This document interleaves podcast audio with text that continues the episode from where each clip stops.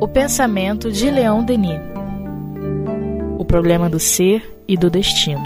Com Luzia Matias e Jailton Pinheiro. Olá, meus amigos. Estamos aqui mais uma vez para dar continuidade ao estudo do livro O Problema do Ser e do Destino de Leon Denis. Ainda na segunda parte, no capítulo 14, As Vidas Sucessivas, Provas Experimentais, Renovação da Memória. Denis prossegue dizendo assim: Acrescentemos que ela pode renascer. Ela quem? A memória. O despertar da memória é apenas um efeito de vibração produzido pela ação da vontade nas células do cérebro. Para fazer reviver as lembranças anteriores ao nascimento, é necessário recolocar-se em harmonia de vibrações com o estado dinâmico em que nos encontrávamos na época em que se estabeleceu a percepção não existindo mais os cérebros que registraram aquelas percepções, é preciso procurar estas últimas na consciência profunda. Esta, no entanto, mantém-se muda durante tanto tempo quanto o espírito fique aprisionado na carne. Ele deve sair, libertar-se do corpo para recuperar a plenitude de suas vibrações e retomar a trama das recordações ocultas em si. Percebe-se então seu passado e pode reconstituí-lo em seus menores fatos. É o que ocorre nos fenômenos do sonambulismo e do transe. Então, é, existem muitos relatos, né? inclusive ah, uma terapia né, instalada em torno dessa possibilidade, que é a terapia de vidas passadas. Né? É, o, a questão do sonambulismo, eu, em algum momento, senti a necessidade de separar o sentido com que essa palavra é empregada por Kardec, por Denis, com o sentido que ela é empregada na atualidade. Né? Então, para mim, isso sempre correspondeu a um estado alterado de consciência, uma independência é, do espírito do corpo, né? uma independência parcial é, provocada por alguma questão física, é, alguma predisposição ou até por treinamento. Né? Então, hoje em dia, a gente só é, não vai saber que isso acontece se a gente não for ler os casos, não estudar, não procurar saber, né? Porque se a gente colocar rótulo de falso em qualquer experiência, em qualquer relato, mas quando qualquer pessoa que está encarnada tem uma lembrança que se relaciona a uma outra vida, ela está num estado alterado de consciência, acessando a memória perispiritual, né? além da memória física. Então, a gente, quem sentir curiosidade, quem tiver interesse, né? As possibilidades de pesquisa hoje são muitas, né? São vastas. É, pesquisar sobre a chamada psicologia transpessoal, a terapia de vidas passadas, a hipnose, né, que pode é muito empregada para é, resolver traumas. E é nessa de resolver traumas, acessando memórias da infância ou da vida intrauterina, que de repente alguns sensitivos ultrapassaram esse momento e trouxeram suas lembranças de vidas passadas despertando o interesse de psiquiatras em geral que aplicavam a técnica. É por aí. Pois é, Luzia. E eu achei interessante, porque na semana passada ele até citava o Charles Richer, né, que dizia que é, a memória ela vai ser registrada. Então ela vai estar tá lá. A questão é como acessá-la, né? Então, como é que a gente consegue fazer esse acesso? A gente até conversou, né? Que em alguns casos é algo que fica marcado, porque são momentos que podem ser tipo de trauma, então é algo que fica mais patente ali, fica um registro mais é, firme, né? Mas outras coisas não, né? Que a gente também conversou semana passada, que às vezes a gente faz até no automático e a gente nem se lembra que aquilo ali aconteceu, a gente nem registra imediatamente. Mas é interessante essas possibilidades de acesso à memória que a gente vem descobrindo ao longo do tempo, né? Como a terapia de vida passada, que você falou, e outras. E eu acho legal isso porque é uma coisa que sempre me chamou a atenção: nada nosso fica perdido. Não tem uma situação, um momento em que a gente viva, é, não tem nenhuma ocorrência que vão chegar para a gente e vão dizer assim: não, isso aí você, sabe, isso aí já era, você não vai ter mais como ter acesso a isso, não. Porque tudo está registrado, né? tudo está marcado é, de alguma forma no nosso psiquismo. Aí eu achei até interessante essa, é, essa forma como o Leon Denis falou aqui, né? É, de procurar na consciência profunda, né? E aí a gente vê que a psicologia avançou muito, né, Luzia? E ela vai falar sobre essas camadas e tal, né, do, do, do, do pensamento, da memória, desses registros todos. E isso é uma coisa que sempre me impactou muito. Não sei por quê. Eu até penso que é o seguinte: eu, em algum momento, vou querer me lembrar de alguma coisa. Que de repente agora eu acho que eu não tenho nem maturidade para lembrar. Mas que em algum momento eu vou querer acessar. E eu acho legal, e a gente até com o, com o advento do computador, né, isso para a gente fica até mais claro. Né? Está em algum arquivo, sabe? Está ali em alguma pasta, que pode estar até escondida, mas está ali.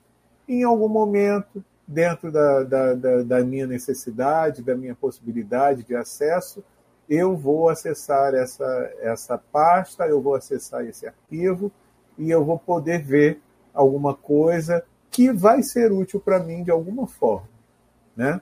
É porque é, eu estava refletindo outro dia, Luzia, o quanto que às vezes a gente é, acaba sendo assim meio prepotente, né? É, se, se, achando e dizendo assim, é, querendo se achar melhor do que o outro, né? Ah, como é que pode fazer isso? Eu não faço isso, eu jamais fiz isso eu não, não, não, me, não, me, não me dou a esse tipo de coisa. Realmente, hoje em dia, de repente, você já conseguiu ter um certo grau de, de, de, de comportamento e de maturidade, até mesmo espiritual, você não faz determinadas coisas. Só que tudo fez parte de um aprendizado, e de repente lá atrás eu já tive uns momentos que eu fui pior do que isso tudo aí que eu estou criticando agora, né? Que eu estou me achando o, o máximo do máximo. Então, talvez isso ajude a gente até mesmo a ser mais empático, a ser mais solidário, e quando a gente consegue identificar em alguma pessoa um comportamento que não nos agrade, a gente parar para pensar, puxa vida, de repente eu até já fui assim, né? E, e quem sabe num acesso a essa memória do passado, ó, já estou voando aqui no pensamento, né? quem sabe num acesso a essa memória do passado, eu até posso é, identificar como eu me senti durante aquela aquele momento e ficar mais fácil de eu entender e compreender como é a reação de uma pessoa que vivencia algo similar nos dias de hoje, né? Eu viajei demais, Luzia, agora vai, vai falando aí. Bom, assim, é, os estudos né, sobre memória, claro que num nível de conhecimento muito é, superficial, é, mostram que, a, embora a gente grave tudo, aquilo que fica é, disponível para ser acessado, que às vezes aflora até espontaneamente, o que está ligado à emoção. né? o que é gravado com uma emoção de uma certa intensidade. É, e você estava falando, eu estava me lembrando de um caso do livro da doutora Ellen Wambar. É um livro em que ela fez, aplicou questionários, fez uma vasta pesquisa sobre lembranças de vidas passadas, e ela tratava de um garotinho. A Anete Guimarães tem uma palestra que ela conta esse caso, né, com muito detalhe, e o garotinho adorava tudo de bombeiro, tudo que era de bombeiro, roupa de bombeiro, carro de bombeiro. E ele dizia, assim, com muita clareza, que ele era o bombeiro tal, lá, dava o número de matrícula, dava tudo, né? E ela tratando dele como psicóloga. Lá pelas tantas, ele começa a dizer que está com saudade da esposa. E quem é a esposa, fulana de tal? E a, doutora nessa de né, verificar, né, procura localizar essa pessoa, ainda existe, quem é, existe esse nome, tá? E realmente existia essa pessoa que era viúva de um bombeiro, né? E aí ela chama essa pessoa para conversar com o garoto, né? E deixa os dois sozinhos lá e o garoto dá lá algumas revelações muito íntimas que a mulher sai dizendo assim: eu não entendo o que, aconteceu, eu não sei quem é esse garoto, mas ele é meu marido fulano de tal.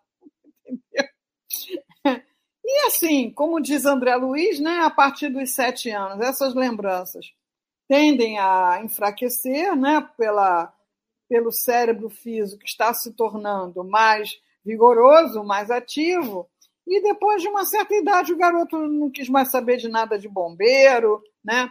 o bombeiro tal ficou para lá, com a esposa, com tudo, né? É, mas ele certamente viveu essa experiência com muita intensidade emocional, né? Essa vida, essa, esse relacionamento, que explica também a, as crianças prodígio.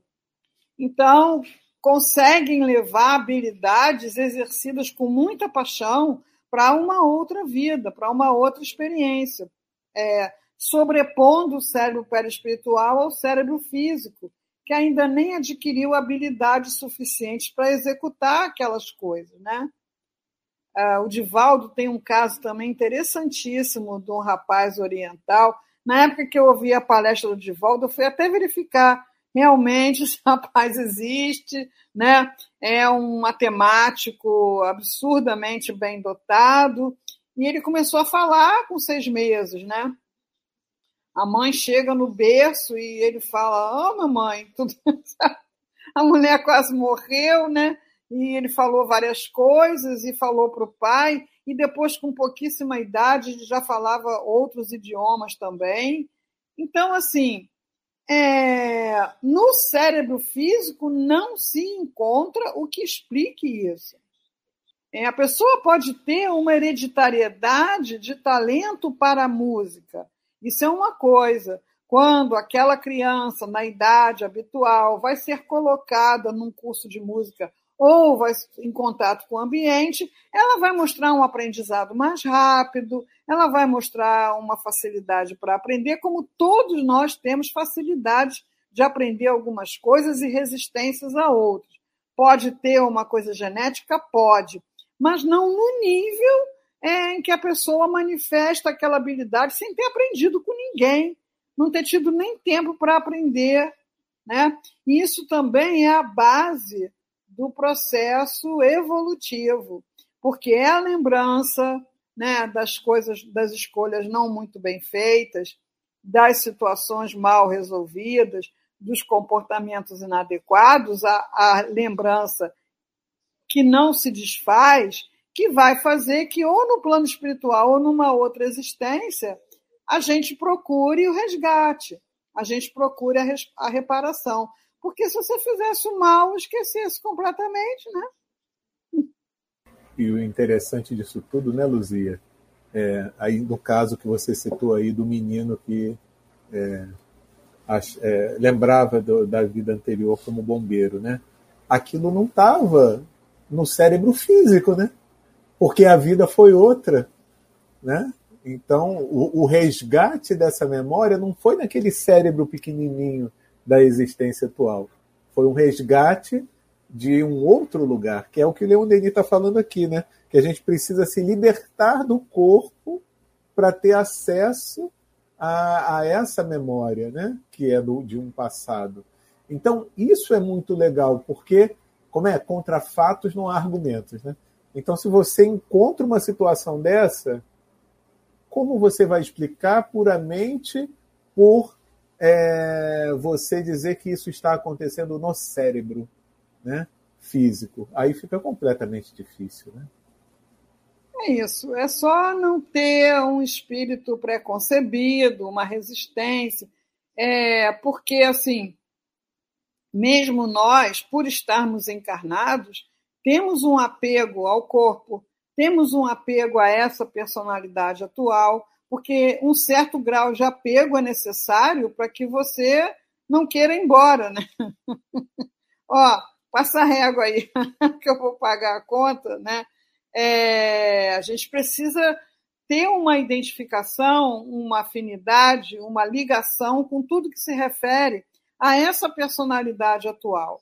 Mas um trabalho de autoconhecimento vai mostrar que você trouxe coisas que não aprendeu aqui com ninguém, trouxe memórias que você não pode ter construído nessa vida, e isso é um trabalho contínuo de identificação com o espírito, que significa identificação com a imortalidade, identificação com a lei de evolução, identificação com a saúde, né?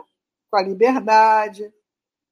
Sabemos que existem em nós profundezas misteriosas em que se depositaram lentamente, através dos tempos, os sedimentos de nossas vidas de lutas, de estudo e de trabalho. Ali estão gravados todos os incidentes, todas as vicissitudes do obscuro passado. É como um oceano de coisas adormecidas que as ondas do destino balançam. Aí ele foi para a linguagem poética, e aí eu me lembro muito de Zé Jorge, né? Porque muitas pessoas têm essa crítica, não sei como é que pode criticar uma coisa dessa, de que uh, muita poesia, tipo assim, estraga, muita poesia estraga, né? É, Zé Jorge ressaltava isso, que é a beleza da linguagem a serviço da profundidade da ideia. Então, uma metáfora que ajuda muito a gente entender é, é essa do oceano, né? Então, nessa, nesse oceano de experiências, cada vida é uma onda né, que vem e empurra, transforma, modifica, é, que pode ser, evidentemente, é, acessada. Não, e essa imagem é tão interessante, Luzia, porque enquanto você ia falando, né, eu fiquei imaginando outra coisa também. E algumas questões que nesse oceano, em determinados momentos, vai lá para o fundo e fica lá quietinho, sabe? Meio que adormecido. Aí vem uma situação de vida que dá aquela agitação, que, sabe, é, remexe aquilo tudo e lá do fundo vem né, aquilo que está adormecido, que está lá no passado. E muitas vezes, como você falou, né, por conta de emoções que são semelhantes àquelas que foram vividas no passado, e é como se reavivasse aquilo dali, né? Que estava ali paradão, que estava adormecido. Uma vez eu ouvi, foi o Haroldo Dutra, né? Ele falando alguma coisa parecida com isso, que era mais ou menos assim, eu não vou me lembrar bem certinho como ele falou, mas que em relação a comportamentos que a gente tem, é, que são despertados em função de uma situação nova que a gente vive. A gente pensa que é nova, mas é coisa que de repente a gente não vivencia há muito tempo. De repente estava lá quatro encarnações a gente nunca viveu uma coisa depois daquela encarnação lá, passaram quatro encarnações, você nunca viveu uma coisa semelhante. Aí vem uma situação semelhante. Entendeu? Aí o que, que ele dizia que eu achava interessante? O que, que desperta em você logo de imediato? uma reação conforme a última experiência que você viveu igual. Então aquilo emerge. Então é como se viesse à tona aquilo que você sabe fazer diante daquela situação que você viveu anteriormente semelhante. Mas aí você tem uma, uma, um momento novo. De impulso, você tem a, a reação do que você viveu no passado. Mas você tem um momento para pensar: é isso, depois de tudo que eu já aprendi, que eu devo fazer? Ou eu devo reescrever esse tipo de reação que eu costumava ter no passado e que eu já identifico que não é o adequado?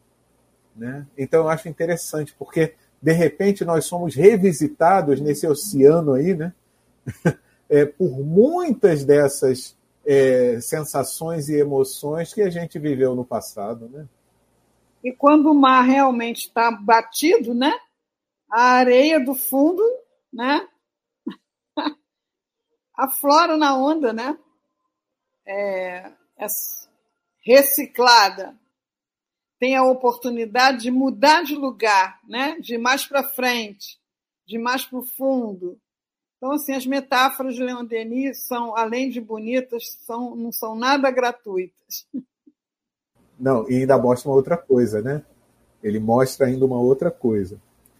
É que existe também um fator externo, né? Ele aqui está dizendo as ondas do destino é que estão balançando a onda. Então, não, só, não, não somente eu mesmo posso fazer esse movimento, como também um fator externo faz com que isso tudo mexa em mim. E muitas vezes a gente reclama, né, Luzia? Que a gente gostaria de ficar quietinho lá, que nada acontecesse. Não, deixa, me deixa quieto num canto e tal. Mas se não fosse isso, como é que eu ia me descobrir? Como é que eu ia saber como eu ainda sou? Como é que eu ia saber o que, que eu preciso, de repente, dar uma repaginada em mim, né? Então é muito interessante é, a, a gente parar para pensar, porque muitas vezes a gente quer uma vida de tranquilidade total, mas se for assim, como é que eu vou crescer, né, espiritualmente? Calmaria, né? A calmaria, os barcos encaram, os barcos à vela encaram na calmaria, né? Tem que soprar um vento, tem que soprar um vento, é, tem que haver uma renovação né, de tudo, da, do fundo, da superfície, da, do entorno. Agora, é, no real, né, a perturbação da nossa tranquilidade é incômoda, às vezes dolorosa. Então, não é também para desejar, ah, eu quero um tsunami, né, para alcançar a perfeição. É, mas tá bom, calma, tá chato, tá né? Tá ventando muito, tá incomodando, tá causando medo, né? O mar revolto causa medo, né? Natural. É, mas calma, peraí, o que que isso está querendo me ensinar? Né? O que que isso está falando de mim mesmo? O que que isso pode é, trazer para o meu aprendizado? Exercício. É isso aí. E o nosso Denis continua dizendo assim: um apelo poderoso da vontade pode fazê-las reviver. Para elas, o espírito dirige seu olhar nas horas de clarividência, assim como as radiações das estrelas deslizam nas profundezas esverdeadas até as abóbodas e os arcos dos recônditos sombrios do mar. É isso. é isso, né? É... Esse apelo poderoso da vontade é... não deve ser entendido como provocar fenômenos para nosso deleite, né? É aquele no sentido de quando surge uma experiência que eu acho que não mereço, que eu não acho que não me pertence, que eu acho injusta, que eu acho que não vou suportar, que não vou aguentar. Daí eu vou trazer essa vontade para fazer as correlações possíveis. eventualmente até com algum acontecimento de, de vida passada. Né? É, Leon Denis o tempo todo dá para nós a notícia é, do seu trabalho de expansão de consciência. Nos convida a expandir os horizontes da mente, do autoconhecimento, das experiências. Né? É, nos convida a isso. A gente fica imaginando que tipo de vida interior ele não tinha, né? Coisa fantástica, né? que coisa maravilhosa. E ele se deu ao trabalho de relatar essas coisas para que a gente comece essa caminhada, a pensar a vida diferente, a pensar com mais profundidade, a aceitar com mais serenidade para poder aproveitar as turbulências existenciais, né? Mas para isso precisa estar focado, precisa estar buscando uma espiritualização constante, é, precisa estudar, precisa se observar, precisa, como diz o Carl Gustav Jung, parar de sonhar olhando para fora e acordar olhando para dentro. Né? É, eu gosto muito da, eu gosto muito de, de lembrar disso, né? Da necessidade que a gente tem de se observar o tempo todo, né? E observar em, em todas as situações, né? Nos momentos de calmaria, nos momentos de turbulência, nos momentos em que a gente enfrente de modo enfrenta de modo turbulento a turbulência do outro, do momento que a gente enfrenta na calmaria, a calmaria do outro e essa combinação aí toda, porque a gente vai descobrindo tanta coisa na gente se a gente se observar. Porque muitas vezes a pessoa vai passando direto e nem consegue ver que as coisas que acontecem estão o tempo todo sinalizando alguma coisa para ela, né? Sinalizando alguma coisa para ela. Mas se a gente não se observa, se a gente não para para prestar atenção, a gente não vai dar conta disso daí, né?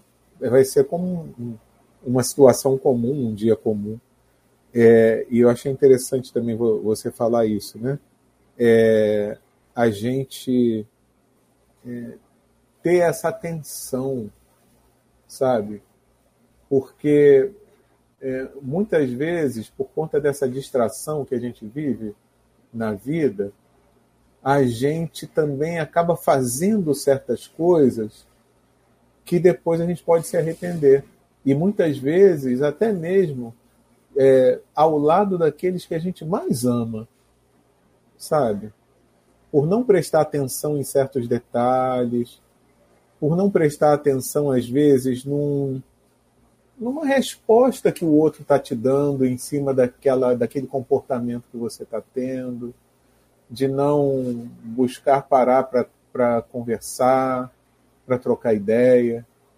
Então, essa questão é tão importante porque nós somos muito mais do que um aglomerado de carne, né? de células. Nós somos muito mais do que isso. E é como você estava falando, Luzia Leon Denis ele sempre nos convida a isso, a expandir as nossas possibilidades, né? A, a gente se enxergar, né, como na parte anterior do livro, como um ser efetivamente integral, né? identificando que nós, nós somos esse espírito, né, que estamos temporariamente aqui na vida material e que a gente tem possibilidades, que a gente pode treinar, que a gente pode exercitar para dentro das limitações, né, porque para ter completo acesso a todas as potencialidades do espírito, só estamos desencarnados, né? E como você falou, ninguém está querendo isso agora. Então, é, mas pelo menos dentro dos limites possíveis, a gente ter um pouco dessa expansão, porque a gente tem essa possibilidade, mesmo estando na carne, nós somos espíritos. E a gente tem a possibilidade de expandir um pouquinho que seja esses nossos limites e ter acesso a determinadas é, situações que vão nos deixar assim um pouquinho de nada mais livres e um pouquinho mais poderosos, né? Entre aspas, vamos dizer assim, vamos chamar dessa forma. É, hoje em dia, né, pelo nome de mindfulness, né, a humanidade trabalha técnicas de foco, de concentração, que uh, potencializa habilidade, né? É, do atleta, é, do cientista, é, da pessoa que quer dar conta de uma tarefa, aprender a foco, porque normalmente a gente vive assim, né? Uh, prestando atenção, quer dizer, com atenção à disposição de N coisas sem importância, né? É, lembrancinhas de coisinhas que aconteceram ontem, semana passada, mês passado, fantasias sobre o futuro, né, em geral catastróficas, é, preocupações descabidas. E, enquanto isso, a gente está tentando fazer um trabalho, um estudo. É claro que esse trabalho, esse estudo, não vai sair da melhor maneira possível, porque simplesmente não se está focado. Né? Então, uma vez que a gente está informado que é um espírito reencarnado, que encarnou para se aperfeiçoar, para se conhecer e se aperfeiçoar, o trabalho é dar cada vez mais foco, a, foco na missão, né? Assim que fala. É isso, minha amiga. Muito bom. O papo tá bom, mas está na hora da gente encerrar. Na semana que vem, a gente então continua. Nesse capítulo 14, as vidas sucessivas, provas experimentais, renovação da memória, da segunda parte do livro O Problema do Ser e do Destino, do nosso querido Leon Denis. Até a próxima semana e fiquem com Deus.